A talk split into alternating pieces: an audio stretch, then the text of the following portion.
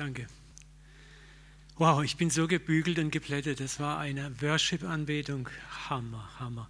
Und die Zeugnisse, nochmal Hammer, Hammer. Ich möchte mich auch bedanken für die Wünsche.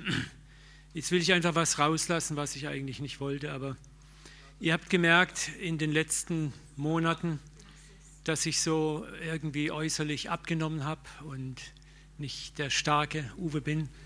Gott macht was an mir. Ich habe äh, mich ärztlich untersuchen lassen. Es gab einen, einen, gewissen Verdacht für eine gewisse Krankheit. Ich bin in die Röhre gekommen. Es ist nichts, alles negativ gewesen, perfekt. da möchte ich auch allen Danke sagen, die schon mal für mich gebetet haben.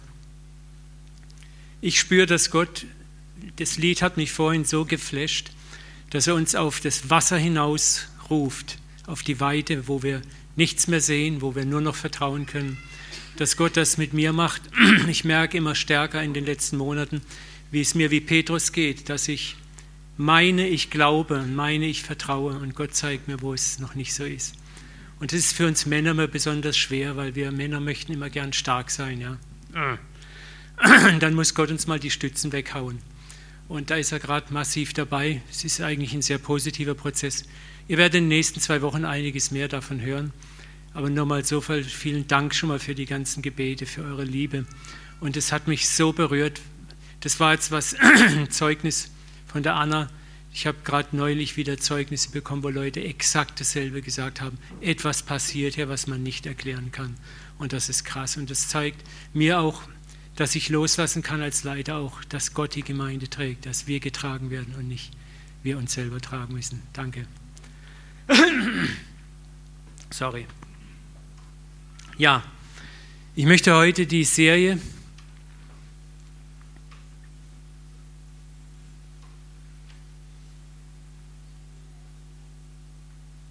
Nee, das war es nicht. Äh, oder warte mal, bin ich vorgerutscht? Ja, sorry, danke. Die Serie Das Reich Gottes im Jetztleben zusammenfassen und auch abschließen. Und wie gesagt, Ziel dieser ganzen Reihe war es, uns zu erinnern, das Reich Gottes kommt nicht erst am Ende der Weltzeit sichtbar, sondern durch unser anderes Handeln an, an, an, der, an dem Umfeld, in dem wir leben, wird das Reich Gottes sichtbar gemacht, indem Menschen in uns das Reich Gottes sehen. Christus lebt in uns. Freunde, haben wir gebetet miteinander noch als Band, als, als ganze Gruppe. Und dann hat Jule, das war so lustig, spricht sie mich mit Jesus an. Sie wollte eigentlich Jesus anbeten. Habe ich gesagt, Jule, das ist prophetisch. Stimmt das? Was ist denn, wen siehst du, wen sehen, wenn, sag mal zu deinem Nachbar Jesus. Und da ist was dran. Was sagt Paulus? So lebe nun nicht mehr ich, sondern Christus in mir. Was hat Jesus gesagt? Wer mich sieht, sieht den Vater.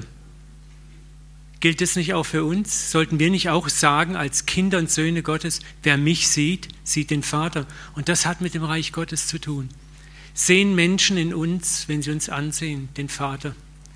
Manchmal sind solche Versprecher, glaube ich, göttlich orchestriert, weil sie uns an etwas erinnern. Das Innewohnen Gottes in uns. Gott hat in uns Wohnen genommen. Er hat dich zum Tempel erkoren. Du bist ein Tempel des Geistes Gottes. Und wenn der Geist Gottes in dir lebt, lebt die ganze Fülle der Gottheit leibhaftig in dir. Das Ziel ist, dass Gott durch uns sichtbar wird. Immer weniger von mir und immer mehr vom Vater.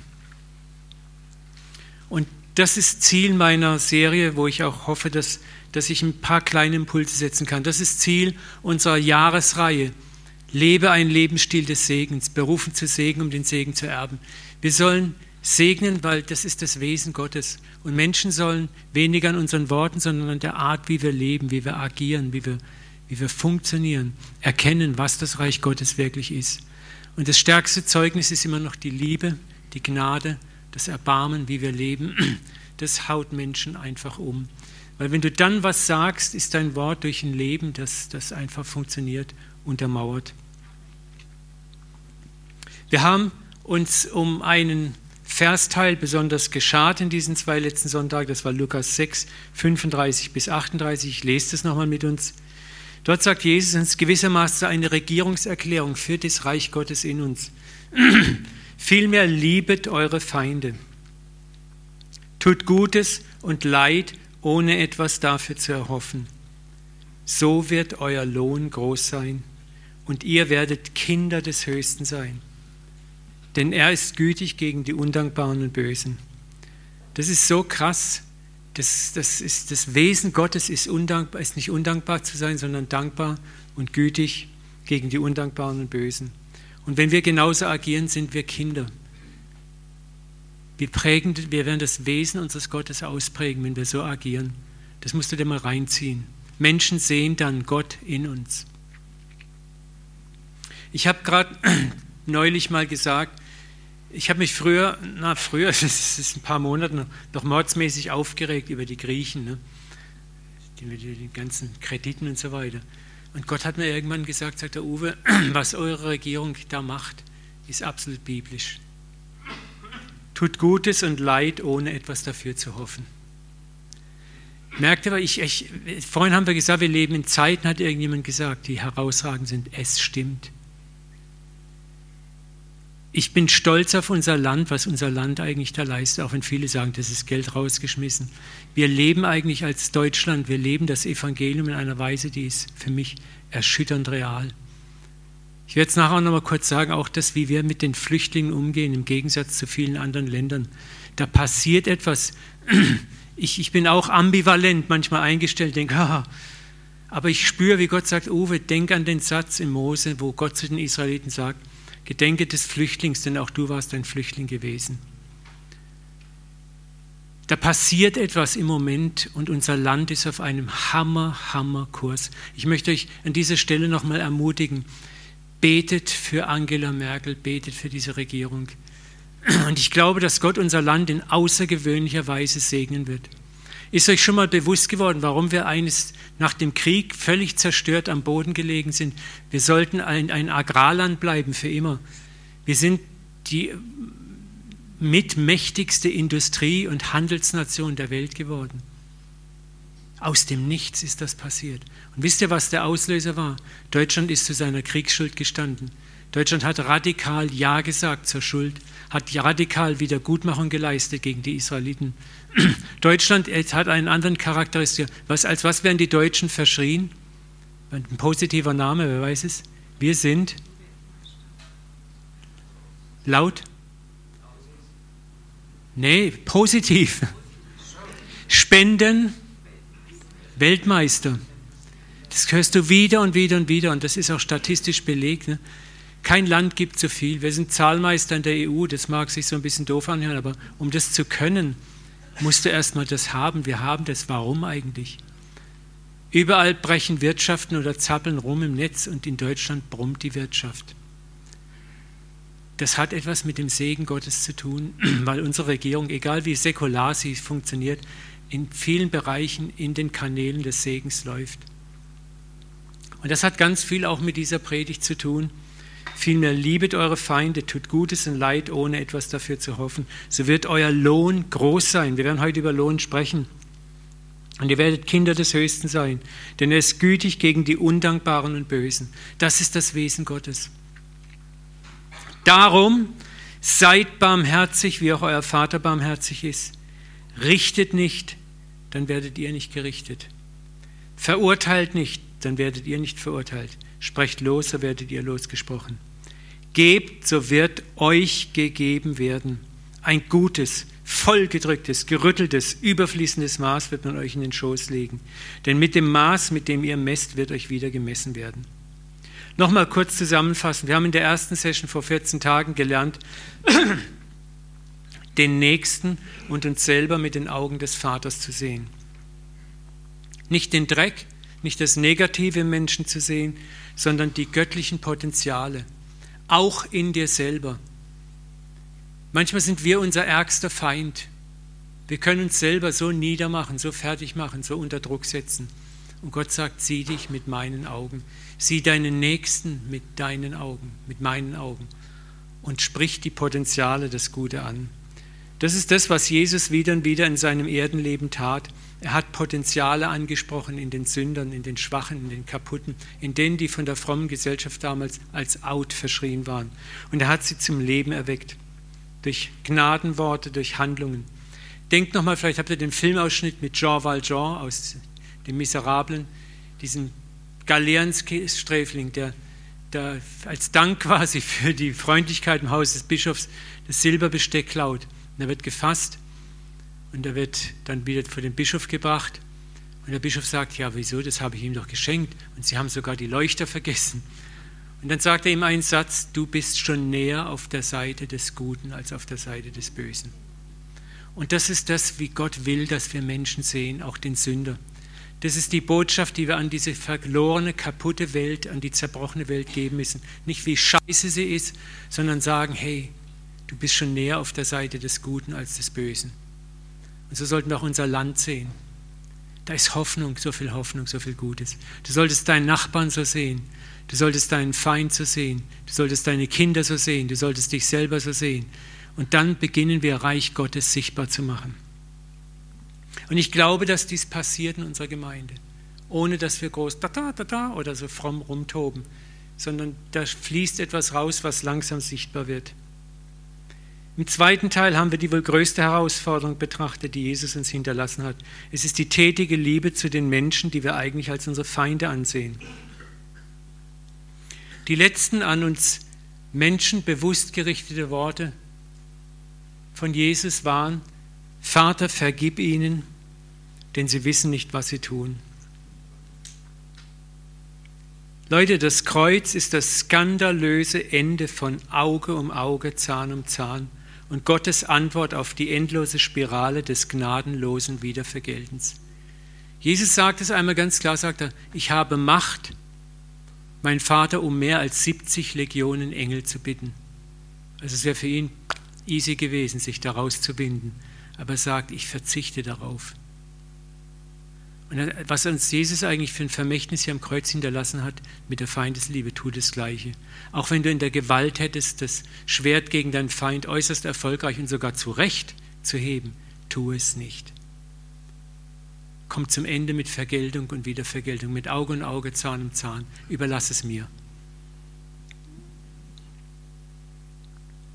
Das Kreuz ist die skandalöse Antwort auf Auge um Auge, Zahn um Zahn oder Gnade gegen entsprechende Leistung zu geben. Wie Jesus es in diesem, Gleich, diesem Gleichnis der gleich bezahlten Tagelöhner so meisterhaft darstellt.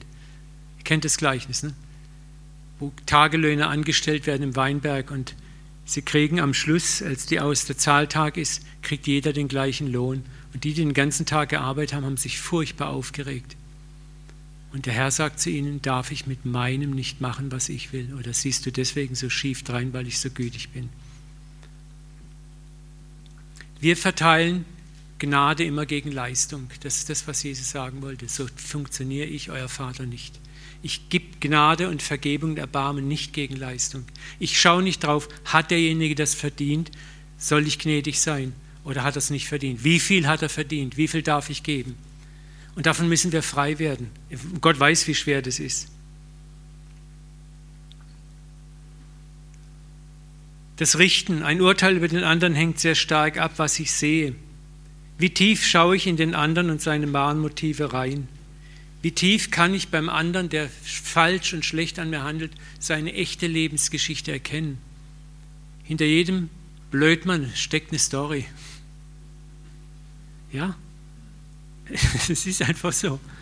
Und manchmal fällt es uns, wir möchten die Story nicht hören, weil wir möchten dem Blödmann eine verbrettern. Wir möchten die Story nicht hören, weil sonst würden wir vielleicht Mitleid kriegen. Aber Gott sagt, schau die Geschichte an. Schau dahinter, schau hinter die Maske. Und dann wirst du vergeben können. Vater, vergib ihnen, denn sie wissen nicht, was sie tun. Jesus hat hinter diese Story geschaut. Auch der, des Hohen Rates, des Pilatus, des, des ganzen Krempelapparats, der ihn da ans Kreuz gebracht hat. Vergib ihnen, denn sie wissen nicht, was sie tun. Stephanus hat es gleich getan. Behalte ihnen diese Schuld nicht. Und das fängt damit an, wie ehrlich bist du zu dir selber. Wenn jemand gegen dich sündigt, dann musst du dich auch immer fragen, wie oft habe ich gesündigt gegen meinen Vater und tue es jeden Tag aufs Neue. Ich bin froh, dass es jeden Tag Vergebung gibt für mich, jeden Tag. Ich brauche sie jeden Tag. Und wie gesagt, der Sanftmut Jesu im Umgang mit den Sündern kam aus seiner Willigkeit, sich ihre Herzen vom Vater zeigen zu lassen, was wir auch erbitten können. Das führt uns zur Frage, wenn es um Feindesliebe geht, was siehst du oder was willst du nicht sehen? Nochmal, vielleicht kann dir das helfen. Wie möchtest du, wenn du richtig fett versagt hast, wenn dir dein Versagen bewusst wird, von Jesus beurteilt werden? Möchtest du dann auch Auge um Auge haben, Zahn um Zahn, genaue Abrechnung? Oder bist du froh, wenn Jesus sagt, ich schaue über dich hinweg, über deine Missetat, ich sehe das Gute in dir, ich spreche Milde und Güte aus über dir. Und das ist das, was Jesus sagt in Lukas 6, 31. Behandelt alle Menschen so, wie ihr von ihnen behandelt werden möchtet. Wie möchtest du behandelt werden? Wenn du Mist gebaut hast, wenn du daneben gelangt hast, wenn dir Dinge nicht geraten gelingen, wenn deine Charakterfehler, die du erfolgreich getan hast, an den Tag kommen, wie möchtest du behandelt werden? Bloßgestellt werden, angeklagt werden oder möchtest du gütig, barmherzig und gnädig und liebevoll behandelt werden?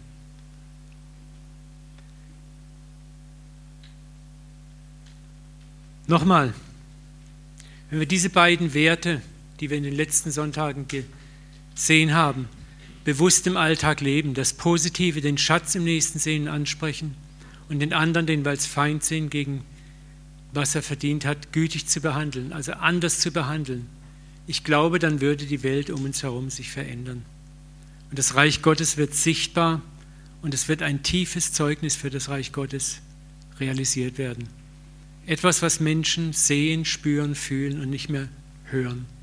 Ich möchte es nochmal wieder sagen, ich glaube, dass wir in den vergangenen Jahrzehnten zu stark von Kopf zu Kopf evangelisiert haben, mit Worten, mit Flyern, mit Plakaten und sehr wenig von Herz zu Herz. Und ich glaube, Jesus hat gesagt, lasst eure guten Werke leuchten vor den Menschen. Und das ist das, was wir wieder neu lernen müssen. Das heißt nicht, dass wir nicht auch predigen sollen, informieren sollen. Das ist ganz klar. Elfriede hat uns erzählt, dass sie eine Chance gehabt hat, was zu sagen. Aber das Sagen muss immer unterfüttert sein mit Gnade, mit Werken. Und da kann uns der Papa ganz massiv helfen.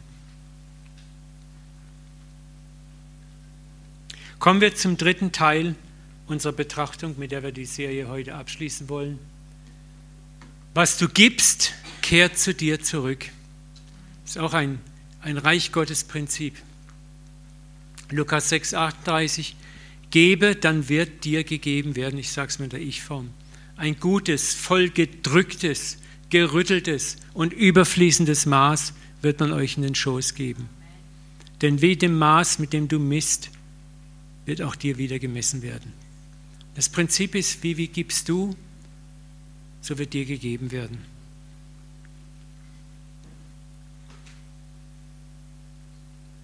Alles Gute, das du und ich aus Liebe zum Vater tun, wird zu uns zurückkehren.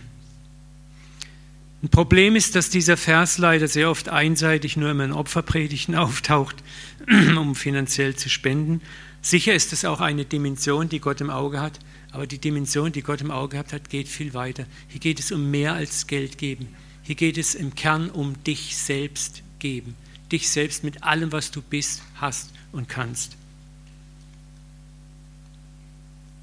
Klar, Finanzen sind wichtig und Finanzen haben die Kraft, zu unserem Ersatzgott zu werden, auch wenn uns das oft nicht bewusst wird. Dazu kurz ein paar Gedanken dazu, wie wir auch mit Geld umgehen, ist auch ein Zeugnis im Reich Gottes nach außen. Paulus hat es ja krass gesagt im Timotheusbrief, denn die Liebe zum Geld ist eine Wurzel für alles Böse. Manche sind ja so verfallen, dass sie vom Glauben abgeirrt sind und sich selbst die schlimmsten Qualen bereitet haben.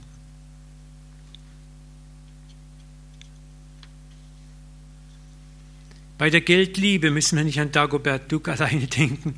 Sie ist viel subtiler, als wir denken. Das Hauptproblem liegt darin, dass mit dem Geld, das wir haben oder über das wir verfügen, oft manchmal einhergeht, dass wir ihm mehr vertrauen als Gott. Und das ist auch so, weil wir so erzogen worden sind. Es muss jetzt nicht bösartig sein. Wenn mein Konto fett ausgelastet ist, dann fällt es mir relativ, also mir relativ leicht zu glauben. Wenn es schmäler wird, dann wird auch mein Glaube schmäler. Ist oft so, ne? Und das Hauptproblem liegt darin, und das ist, was hier angesprochen wird, dass wir manchmal dem Geld mehr vertrauen als Gott. Gott, den wir nicht sehen, und das Geld können wir sehen. Und darum spricht Jesus auch in Matthäus 6,24 von diesem Mammon, wo er sagt, du sollst dem Gott mehr lieben als den Mammon. Mammon, das Wort Mammon hat im Hebräischen oder im Aramäischen, wo es herkommt, nicht mit Geld zu tun, sondern es heißt eigentlich Mammonas, das, worauf wir vertrauen. So, und wenn es hier heißt, die Liebe zum Geld, dann ist hier nicht nur allein das Geldchen gemeint, was wir mit zum Bezahlen benutzen, sondern auch alles, was für dich wichtig geworden ist im Leben. Das kann dein Job sein, deine Arbeitskraft sein, das kann dein, deine Immobilie sein, das kann alles Mögliche sein. Und Gott möchte gerne, dass wir hier ihm Vertrauen lernen.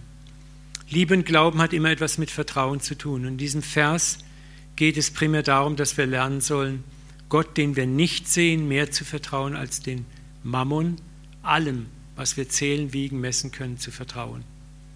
Deswegen ist manchmal auch ein wichtiger Weg, Gott Vertrauen zu lernen, Finanzen loszulassen.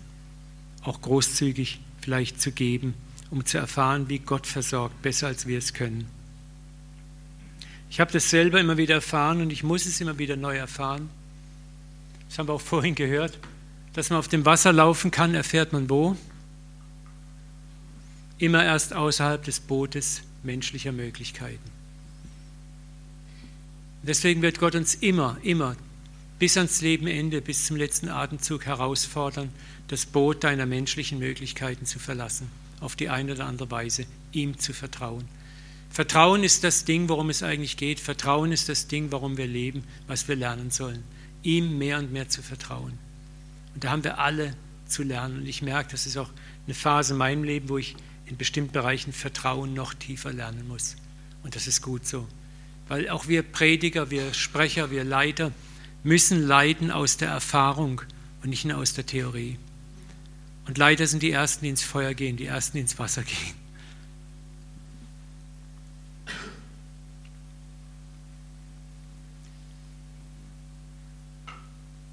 Also nochmal, wenn es da heißt, gebt, so wird euch gegeben werden, dann ist hier gemeint, was nicht nur Geld, sondern zum Beispiel Nächstenliebe.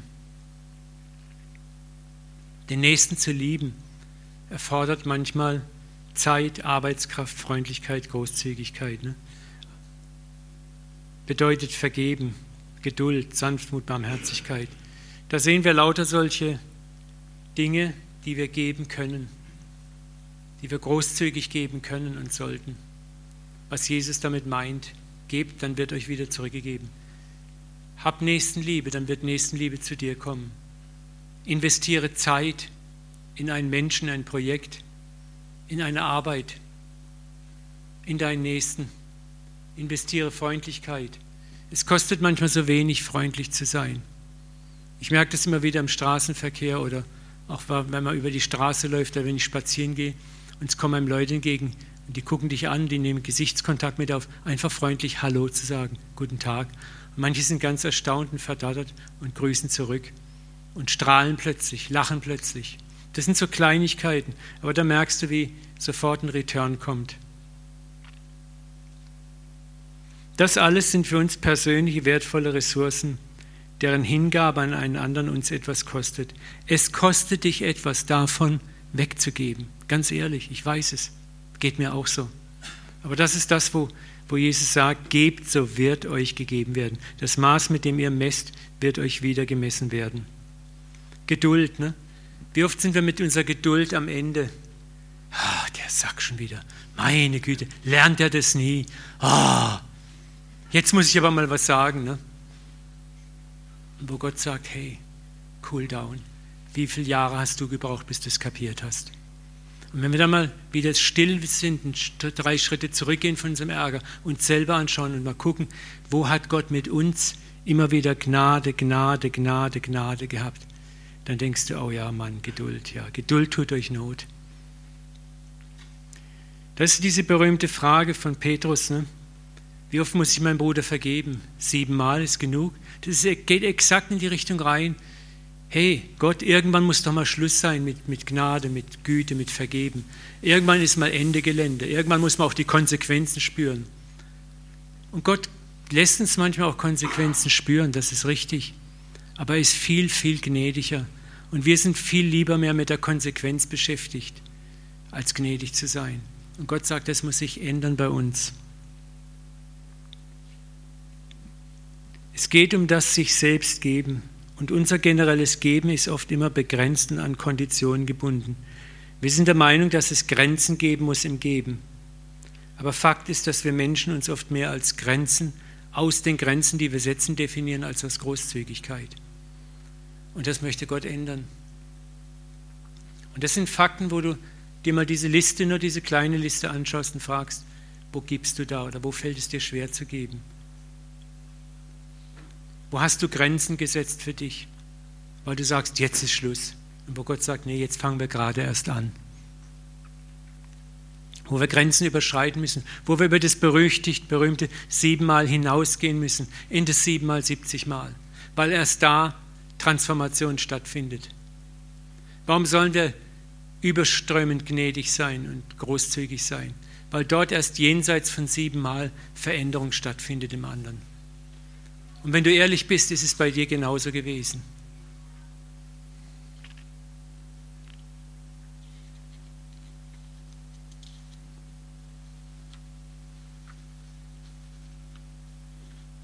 Das Maß, mit dem wir messen, wird bei uns Anmessung, Anwendung finden. Und ich bin so unendlich froh über das hohe Maß der Vergebung, das Jesus mir zuspricht, 70 Mal. Das bedeutet, dass ich eine Chance habe zu lernen. Durch Trial and Error, aufstehen und hinfallen, aufstehen, hinfallen, aufstehen, hinfallen. Es gibt Bereiche, in denen bin ich saublöd, ehrlich. Und da brauche ich elendlang, bis ich was kapiert habe. Und Gott hat Gnade mit mir. Gott weiß aber auch auf der anderen Seite, wie schwer es uns fällt, über diese inneren Grenzen, die wir oft gegenüber anderen aufbauen, zu springen. Wir haben Angst, ausgenutzt zu werden. Wir haben Angst, selber leer auszugehen, wenn wir zu viel weggeben. Wir haben Angst, dass es der partout nicht verdient hat, gesegnet zu werden oder vergeben zu bekommen. Das sind reale Ängste in uns. Das Leben hat dem einen oder anderen von uns auch übel mitgespielt, vielleicht. Ne? Und dann sind wir vorsichtig geworden. Aber Gott sagt, überwind diese Vorsicht. Wag es trotzdem, ich wage es doch mit dir genauso. Darum hat Gott das Geben des Guten, der Gnaden und der Barmherzigkeit mit Saatgut verglichen. Er wusste, dass wir eine Motivation brauchen. Dann schauen wir uns mal einen Vers an. Der hat damit ganz viel zu tun. Wer sparsam sät, wird auch sparsam ernten. Und bitte hier auch, das ist auch so ein Geldvers, da geht es nicht um Geld. Wenn du sparsam Liebe siehst, wirst du sparsam Liebe ernten. Wenn du sparsam Erbarmen siehst, wirst du sparsam Erbarmen ernten. Wenn du sparsam Lob siehst, wirst du halt sparsam Lob ernten. Wenn du sparsam Freundlichkeit siehst, wirst du sparsam ernten. Aber wer reichlich sät, wird auch reichlich ernten. Jeder gebe so viel, wie er sich im Herzen vorgenommen hat, nicht mit Verdruss oder aus Zwang. Gott liebt fröhliche Geber. Er hat Macht, alle Gabe über euch auszuschütten, so dass ihr nicht nur jederzeit genug für euch selbst habt, sondern auch noch anderen reichlich Gutes tun könnt. Er wird euch so reich machen, dass ihr jederzeit freigebig sein könnt, was durch uns wieder zum Dank an Gott führt. Schauen wir uns den Vers mal etwas näher an. Zunächst sehen wir, dass Paulus unser Geben mit dem natürlichen Prinzip einer Aussaat von Samen vergleicht. Wir haben die Woche unseren Rasen mal wieder nachgesät und wir stellen wieder fest, wenn wir spärlich Rasensamen sehen, dann ist das Ergebnis nicht besonders begeisternd. Aber wenn wir es richtig satt reinpfeffern, dann ist es der Rasen, den man sieht. Ne? Das sind so Kleinigkeiten. Aber was uns dieser Vers sagt, ist auch so tröstlich. Gott nimmt Rücksicht auf dein Potenzial, auf dein Geben können. Da ist zum Beispiel diese erste Frage, Gott hat den fröhlichen Geber lieb. Jeder gebe so viel, wie er sich im Herzen vorgenommen hat. Die Frage ist, über wie viel Saatgut, innere Reife verfügst du denn? Wir haben alle unterschiedlich geistliche Reife, Spielräume und Möglichkeiten. Du solltest auch Liebe und Güte und Erbarmen und Vergebung geben in dem Maß, wie du es echt kannst. Gott überfordert dich niemals zu vergeben, wo du es absolut nicht kannst. Dich selbst zu geben, wo du es absolut nicht kannst. Er möchte, weißt du, manchmal möchten wir Helden spielen, so heroisches Tun für Gott und unser Herz ist überhaupt nicht dabei. Mit äußerster Kraft tun wir etwas wagen und das hält man so drei Wochen an. Ich weiß noch, als wir vor 4000 Jahren die Street Angel Arbeit gegründet hatten, da haben, waren wir so begeistert und haben alle Mitarbeiter gesagt, wir müssen jeden Tag rausgehen. Habe ich gesagt, Leute, seid vorsichtig. Nein, wir müssen, das ist die Liebe Gottes und bla bla bla. Ich sage, nee, wir gehen einmal die Woche raus. Und das regelmäßig. Das ist schon mehr als genug. Und die haben gesagt, nee, wir machen das jeden Tag. Wisst ihr, wann die fertig waren? In vier Wochen war alles erledigt, die hast du nie mehr gesehen. Aber der andere Dienst, der ist fast 14 Jahre lang gelaufen. Und das ist das, was ich damit sagen möchte. Über wie viel Saatgut in der Reife verfügst du? Gott möchte, dass du gemäß deiner Reife, deiner Fähigkeit, die du hast, gibst. Es ist besser, sich einzugestehen, ich habe hier Grenzen und ein Limit und meine Grenze vielleicht auch im Vergeben, meine Grenze in der Großzügigkeit, meine Grenze in der Freundlichkeit zu sagen, Gott, bis hierher kann ich, darüber hinaus äh, schaffe ich es noch nicht. Dass du ehrlich mit dir selber bist, dass du sagst, Gott, das packe ich noch nicht. Da bin ich wie Petrus und sage, jetzt ist Grenze. Als zu tun, als ob. Wenn du tust, als ob, wirst du nie an deinen Grenzen arbeiten, sondern immer so fromm das Übertünchen. Aber wenn du sagst, Gott, ich weiß, ich darf eigentlich hier mehr vergeben, aber ich schaffe es im Moment nicht. Ich weiß, ich sollte hier mehr vielleicht freundlich sein, aber ich schaffe es im Moment nicht. Bitte hilf mir. Dann hast du dein Problem vor den Vater gebracht und er kann mit dir daran arbeiten. Das ist der gesunde Weg. Es kann natürlich Momente geben, denen Gott mich ermutigt, über mein Vermögen hinaus zu geben, wo er deine inneren Grenzen weiten will. Das ist dieses Gleichnis mit der Frau, der armen Witwe am Gotteskasten, wie das Volk Geld einlegt. Und dann heißt es, sind viele Reiche legten viel ein. Es kam aber eine arme Witwe, die legte zwei Schärflein ein, die machten einen heller. Und er rief seine Jünger zu sich und sprach, diese arme Witwe hat mehr in den Gotteskasten gelegt denn alle anderen. Sie haben von ihrem Überfluss eingelegt, diese Frau aber hat von ihrer Armut alles, was sie hatte, ihre ganze Nahrung eingelegt. Manchmal ist es so, dass Gott uns ermutigt, zu sagen, geh aufs Ganze, wag alles. Aber hier möchte ich dich ermutigen, da musst du auch Gott gut hören. Und tu es bitte niemals, wenn jemand anders von außen mit viel Druck dir sagt, das musst du machen. Das ist so heroisches Zeug, was du tun musst. Es muss in dir selber, da muss in dir ein Drängen, ein Sehnen, eine Sehnsucht sein. Dann ist es gut. Diese Form des Gebens, wo du viel gibst, ich meine viel Liebe, viel Vergebung, viel Gnade, viel Freundlichkeit, viel Hilfe, ist etwas, was du nur allein entscheiden kannst und sollst. Tue das niemals, weil andere dich bedrücken oder bedrängen oder fromm dir ein schlechtes Gewissen einreden. Alles, was aus einem schlechten Gewissen, Angst und Druck kommt, taugt nichts. Es wird früher oder später in sich zusammenfallen. Aber was aus deinem Herzen kommt, das wird Bestand haben.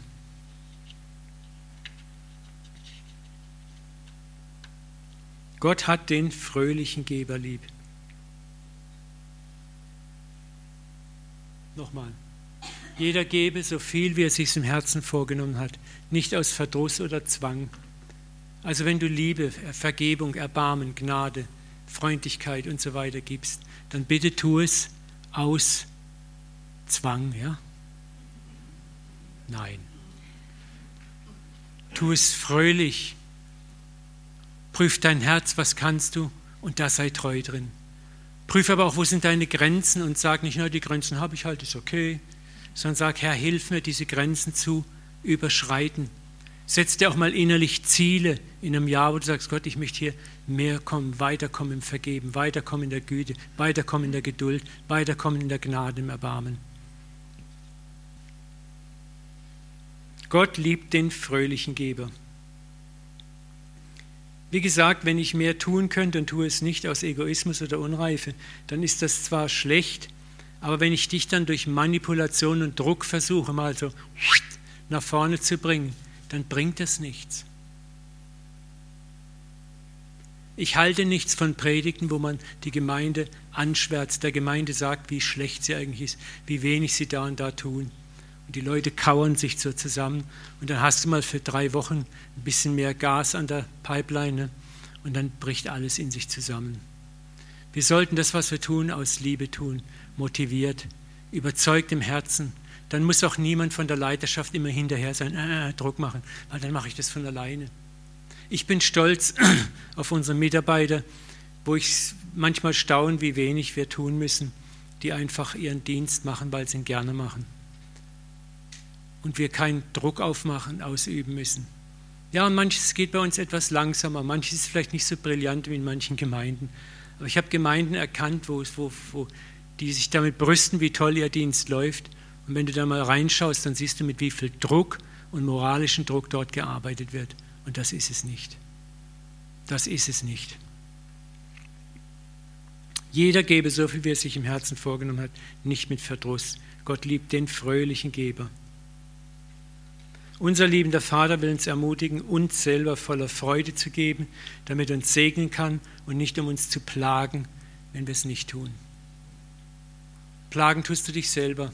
Du wirst unzufrieden, du wirst dich nicht besonders wohlfühlen, wenn du immer nur alle Segnungen eindämmst, wenn du deine Ressourcen nur ausschließlich für dich verwendest. Es gibt diesen berühmten Satz, wir werden nicht bestraft wegen unserer Sünden, wir werden bestraft durch unsere Sünden.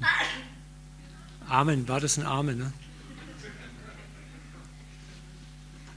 Das heißt, wenn du falsch handelst, muss Gott gar nichts tun. Dein falsches Handeln wird gegen dich arbeiten und wird kein nicht Frieden, nicht Freude, nicht Glück, nicht Segen hervorbringen, sondern genau Gegenteil in deinem Leben. Und da muss Gott gar nichts machen, da muss er einfach warten, bis du sagst, jetzt stinkt mir's, ich will das ändern, ich trete raus aus diesem Gefängnis, ich trete hinein in mehr Großzügigkeit, ich trete hinein in mehr Gnade. Und dann sagt Gott, siehst du, und das ist es, was ich will, dass du lernst.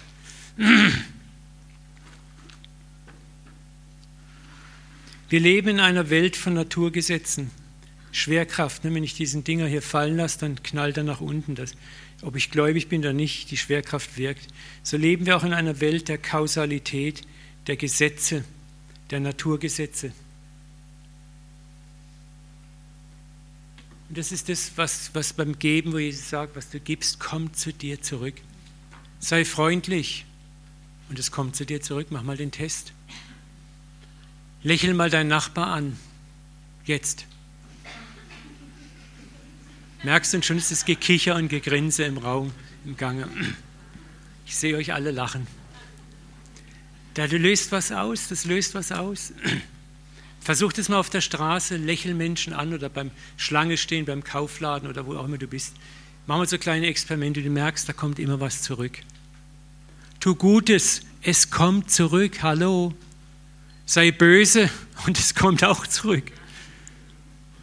Betrüge und es kommt zurück. Sei großzügig und deine Großzügigkeit kommt auf dich zurück.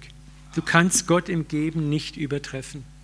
Im Buch Prediger 11.1 heißt es, wirf dein Brot hin auf die Fläche der Wasser, denn nach vielen Tagen wirst du es finden. Ich habe das schon mal erklärt. Damals waren die Israeliten auch noch Nomadenstämme, sind hin und her gezogen. Da haben die, der Jordan ist oft weit über die Ufer getreten und hat wertvolles Schwemmland hinterlassen. Und was die gemacht haben, die haben auf dieses trockene Land Samen gegossen. Dann kamen die Regenfälle und der Jordan ist überflutet und hat diese Samen bewässert. Und das war fruchtbarer Boden. Und in der Zwischenzeit sind die weitergezogen. Als sie zurückkamen, konnten sie einfach entlang ihres Marschweges ernten, was sie Monate vorher scheinbar weggeworfen hatten, gesät hatten. Daher kommt dieser Spruch. Und das ist ein geistliches Prinzip. Wirf dein Brot Dein Brot ist deine Gnade, deine Liebe, deine Geduld, deine Freundlichkeit, alles, was du an Ressourcen hast. Wirf es aufs Wasser, wirf es scheinbar weg, aber es kommt zu dir zurück. Gott sagt, das ist ein Prinzip, habe ich in diese Welt hineingelegt. Es kommt zurück. Manchmal schnell, manchmal in einer Zeitspanne, aber immer kommt es. Und ob wir großzügig sind, wird es so zu uns zurückkommen. Und wenn wir geizig sind, dann kommt eben wenig zurück. Und das geschieht nicht, weil Gott sich rächen will an dir. Bitte streich das mal raus. Gott hat nicht nötig, sich an seinen Kindern zu rächen. Er will, dass du etwas lernst, wenn du es nicht tust. Schauen wir am Ende der Predigt, was Gott oder durch Paulus Gott über den Return zu sagen hat. Gott hat uns motivierbar geschaffen, das ist wichtig. Gott liebt den fröhlichen Geber und hat die Macht, alle Gabe über euch auszuschütten, so dass ihr nicht jederzeit nur genug für euch selber habt, sondern auch noch andere reichlich Gutes tun könnt. Das ist schon mal ganz klar, Gott möchte uns so segnen, dass wir für uns genug haben. Gott ist es wichtig, dass du auch die Fülle hast. Aber aus dieser Fülle sagt Gott, gib auch an dem anderen ab, der es nicht hat. Und da sind wir wieder bei diesem Thema Flüchtlinge. Ne? Ich meine, wir können denken, wie wir wollen drüber da sind bestimmt Rotznasen dabei, da sind bestimmt Typen dabei, die es nicht verdient haben. Klar, aber gibt es nicht auch überall, hab's ich immer verdient? Nein. Wir, Gott segnet uns überreichlich, hat uns auch überreich als Nation gesegnet, damit wir jetzt anderen ein Segen werden können. Und er wird uns weiter segnen, damit wir immer mehr segnen können. Er wird euch so reich machen, dass ihr jederzeit freigebig sein könnt was wieder zum Dank zu Gott führt. Es ist der Wille Gottes, dass du selber in den Überfluss hineinkommst, der es dir ermöglicht zu geben. Und das ist wie so ein Prüfungsverfahren.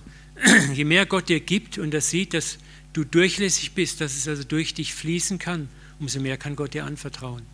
Je mehr Dämme du baust, das heißt, was du kriegst, dämme ich ein und mir, mir meins, mich, mich, meins, meins, die Möwe, ne? dann kann Gott nicht mehr geben, dann sagt er, okay, du hast jetzt genug, jetzt reicht's. Ne? Aber wenn wir die Dämme einreißen und sagen, hier, ich fließe zu meinem Nächsten, egal was es ist, dann wird es immer wieder, immer wieder, immer wieder fließen. Und Gott ist sehr pragmatisch, er weiß auch, wenn du nichts hast, kannst du auch nicht segnen. Also es ist seine Absicht, dich zu segnen. Und nicht nur mit Geld, sondern mit Liebe, mit Geduld, mit Freundlichkeit, mit Langmütigkeit, mit Barmherzigkeit, mit Gnade und Vergebung. Auch das sind Güter, die wir geben, überreichlich geben können. So wird es immer der Wille Gottes sein, dich zu segnen, damit du wiederum ein Segen sein kannst. Und je treuer du dich daran erweist, umso mehr kann Gott dir anvertrauen, weil er weiß, du baust keine Dämme, sondern du etablierst einen Kreislauf des Segens, an dem alle partizipieren. Und am Ende dieses Kreislaufs ist der Dank eines jeden, der gesegnet wurde. Auch das ist Gott wichtig, dass Dank zu ihm hochsteigt. Ne? Und es geht beim Segnen nicht um die extremen Auswüchse des negativen Wohlstandsevangeliums. Jeder braucht eine Stretch-Limo, jeder braucht einen privaten Jet, jeder sollte sechs Häuser haben. Das sind so diese idiotischen Auswüchse. Wobei ich da sage, Gott hatte auch kein Problem mit, glaube ich. Ne? Aber es, ich, ich diene meinem Gott nicht, um möglichst das neueste Automobil zu haben wobei er mich da auch schon überrascht hat. Aber äh, darum geht es nicht. Er wird mir immer die Fülle geben und die Freude geben und den Spaß geben, den ich auch haben möchte. Und er gibt mir oft so viel unnütze Segnungen, die ich nicht unbedingt zum Überleben brauche. Gott ist der Gott des Überflusses, der Freude, des Spaßes. Und wenn wir andere auch teilhaben lassen, dann kann uns noch mehr Freude und Spaß geben. Amen.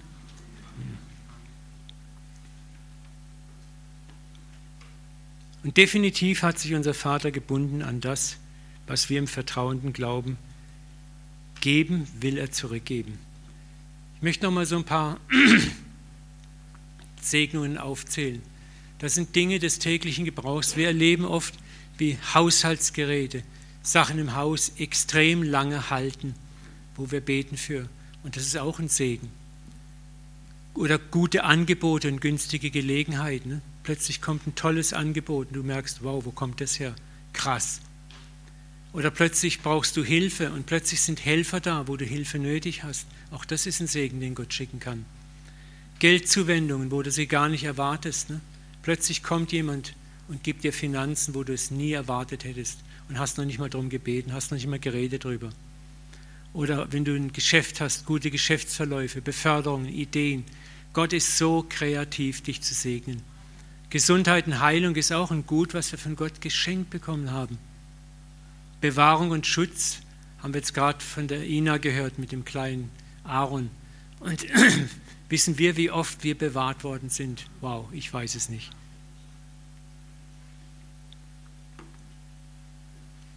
Landen wir. Ich möchte mal, dass ihr eure Augen schließt. Vater, ich möchte ich jetzt einfach bitten, dass du uns im Herzen zusprichst, Vater. Dass wir uns jetzt vor dir einfach positionieren können und dich bitten dürfen. Mach uns zu einem Geber. Zeig uns, Vater, wie wir geben können. Gebt, so wird euch gegeben werden. Ein gutes, gerütteltes, vollgedrücktes, überfließendes Maß möchte Gott in deinen Schoß legen. Denn mit dem Maß, mit dem du deinem Nächsten zumisst, will er dich wieder bemessen. Vater, zeig uns heute Morgen, wo wir Gnaden weitergeben können. Zeig uns, wo wir noch Blockaden haben. Nicht um uns moralisch fertig zu machen, niederzumachen und sein schlechtes Gewissen aufzudrücken, sondern zeig uns liebevoll, Vater, wo wir Wachstumspotenziale in unserem Leben haben. Zeig uns, wo du uns überraschen möchtest, dass wir erste Schritte wagen, Grenzen zu überschreiten, noch großzügiger, noch gnädiger, noch liebevoller, noch geduldiger, noch freundlicher zu sein. Zeig uns, wo wir das vielleicht bei unseren Nachbarn tun können, bei unseren Kollegen, Mitarbeitern, Chefs, bei unseren Kindern, bei unserem Ehepartner, bei unseren Eltern. Zeig uns, Vater, wo wir Räume einnehmen können für das Reich Gottes, wo wir deine Liebe durch unser Verhalten, durch unsere Gnade und Großzügigkeit sichtbar machen können, dass das Reich Gottes sichtbar wird. Ich bete, dass du zu uns sprichst, Vater. Mach aus uns Menschen deines Reiches, die das Reich Gottes sichtbar machen durch ihr eigenes Leben. Lass uns erleben, wie Menschen uns ansprechen und sagen, wer bist du? Du bist so anders. Dein Leben strahlt was aus, ich verstehe es nicht. Kannst du mir sagen? Vater, wir sehen uns nach diesen Zeugnissen, wo wir, wenn wir was von dir sagen, das wie eine Atombombe einschlägt, weil Menschen unser Leben gesehen haben, vor allem reden. Und schenke uns ein natürliches Leben. Danke, dass du uns nie überforderst, Vater, dass, dass wir nicht spielen müssen, frommer Mann, fromme Frau, sondern dass wir mit dem, was wir haben, erstmal anfangen dürfen. Und so lass uns treu sein in dem, was wir haben und lass uns langsam wachsen, Vater, Schritt für Schritt weitergehen. Ich danke dir, dass du treu, gnädig und gütig bist. Vater, unser Segen jetzt auch diesen Tag. Ich bete, dass du das Wort, das wir gehört haben, bewahrst, dass wir es praktisch umsetzen können in den nächsten Tagen. Und ich bete auch jetzt nochmal ganz speziell Segen auf uns aus für diesen Sonntag, dass wir eine schöne Zeit im Kreis der Familie haben, nochmal Ruhe erfahren, Freundlichkeit erfahren, Güte und dass du uns in der nächsten Woche reichlich segnest. In Jesu Namen. Amen. Amen. Amen. Danke, dass ihr so tapfer zugehört habt.